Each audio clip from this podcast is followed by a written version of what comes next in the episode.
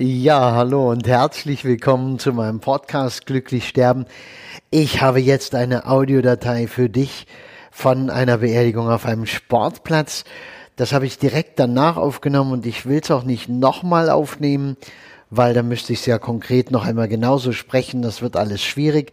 Die Audioqualität ist ziemlich schlecht. Also wenn es dich interessiert, dann zieh jetzt ein paar Minuten durch und hör dir das an und hör über die Störgeräusche und diese schlechte Tonqualität hinweg einfach auf den Inhalt. Und ansonsten, ah, hör einfach beim nächsten Podcast wieder rein, der dann hoffentlich wieder mit besserer Audioqualität ausgestattet ist. Ich danke dir. Es geht um eine Trauerfeier, die ich am Sonntag gemacht habe, und zwar auf einem Sportplatz. Es war etwas sehr Außergewöhnliches, handelte sich um einen Landarzt, der natürlich sehr, sehr bekannt war und sehr viele Menschen wurden erwartet und äh, noch dazu ein Fußballspieler, Fußballfan, Fußball engagierter Mensch. Ähm, von anderen Vereinen und äh, Aktivitäten noch gar nicht mal zu reden. Also vielleicht so eine Art Hans Dampf in allen Gassen. Und äh, um den zu verabschieden, haben sich die Angehörigen, die Familie gesagt, das machen wir ganz besonders. Und so wurde der Sarg dann vor dem Fußballtor äh, aufgebaut, ein sehr schöner Truhensarg, so wie du ihn vielleicht aus den Filmen kennst, den amerikanischen Filmen. Und da drin lag er mit seinem Fanschal und äh, den Blumen, die er geliebt hat.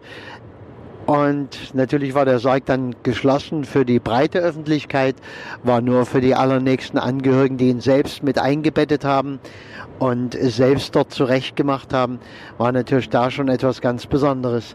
Ja, wir haben eine große Anlage aufgebaut mit Beschallung und die Enkel machten Musik, das heißt, zwei Enkeltöchter haben zweistimmig gesungen und ein Enkelsohn war am Keyboard und hat sie begleitet. Äh, für mich selbst äh, gab es ein Headset, damit man mich auch äh, in der letzten Reihe gut hören kann.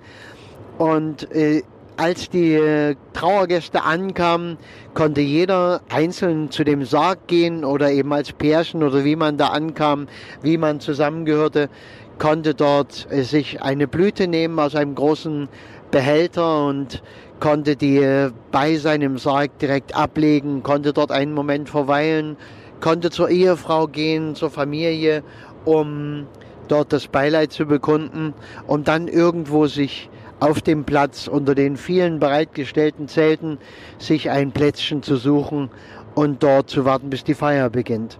Und am Ende durften Familienangehörige und enge Freunde den Sarg selbst zum Bestattungswagen tragen, um ihn dann quasi in die ähm, ja, seinen letzten Weg zu bringen.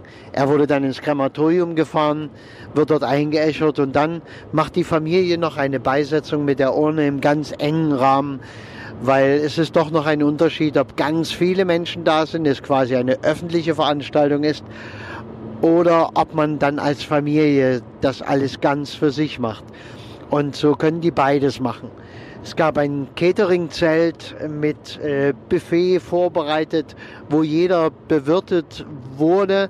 Und ich weiß nicht, wie du über so eine Sachen denkst. Das heißt ja heutzutage oftmals Trauerkaffee, Leichenschmaus, äh, wie auch immer man es bezeichnet. Das ist der zweite Teil eines ururalten Rituales, nämlich das Ritual der Beerdigung.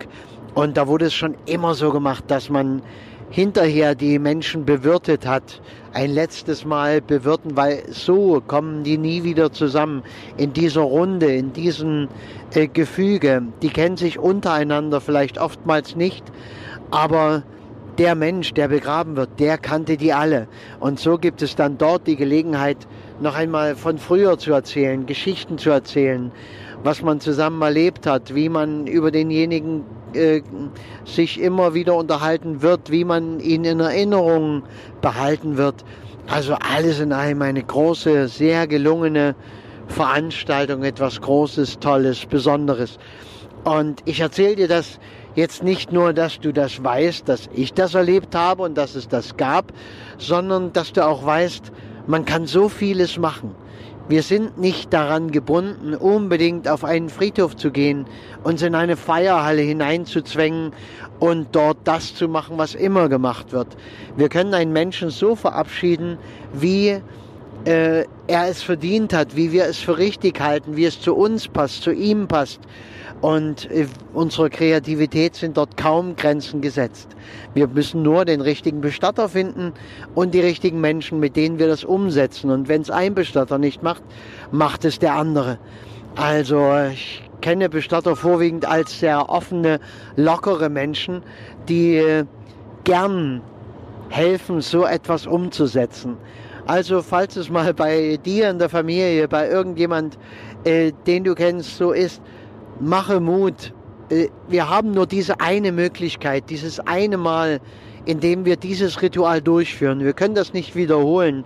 Wir werden auch keine Erfahrungen sammeln und sagen, oh, beim nächsten Mal, da machen wir das besser und beim nächsten Mal noch besser. Nein, wir können es einmal mit vollem Bewusstsein machen.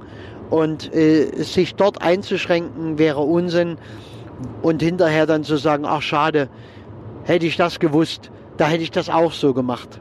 Und in der nächsten Folge erzähle ich dir von einem Vollblut-Rocker, Musiker und da geht es um ein ähnliches Thema. Aber da kannst du gespannt sein. Bis zum nächsten Mal. Hab vielen Dank fürs Zuhören. Äh, schau mal auf meine Homepage, wenn du dich für den Beruf Bestatter oder Trauerredner interessierst. Äh, es laufen ja gerade die ähm, die Bewerbung quasi, die Werbemaßnahmen für die Ausbildung zum Trauerredner, zum integrativen Bestatter.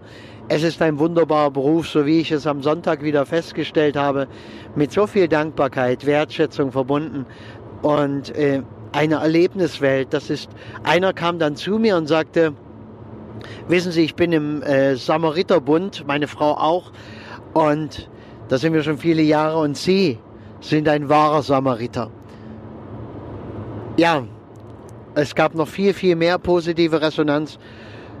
So etwas bereichert auch das eigene Leben. Das hat nichts mit Eitelkeit zu tun, das hat mit Menschlichkeit zu tun, mit Herz offen, mit äh, ja, Gefühlen, mit Willkommensein, mit helfen können.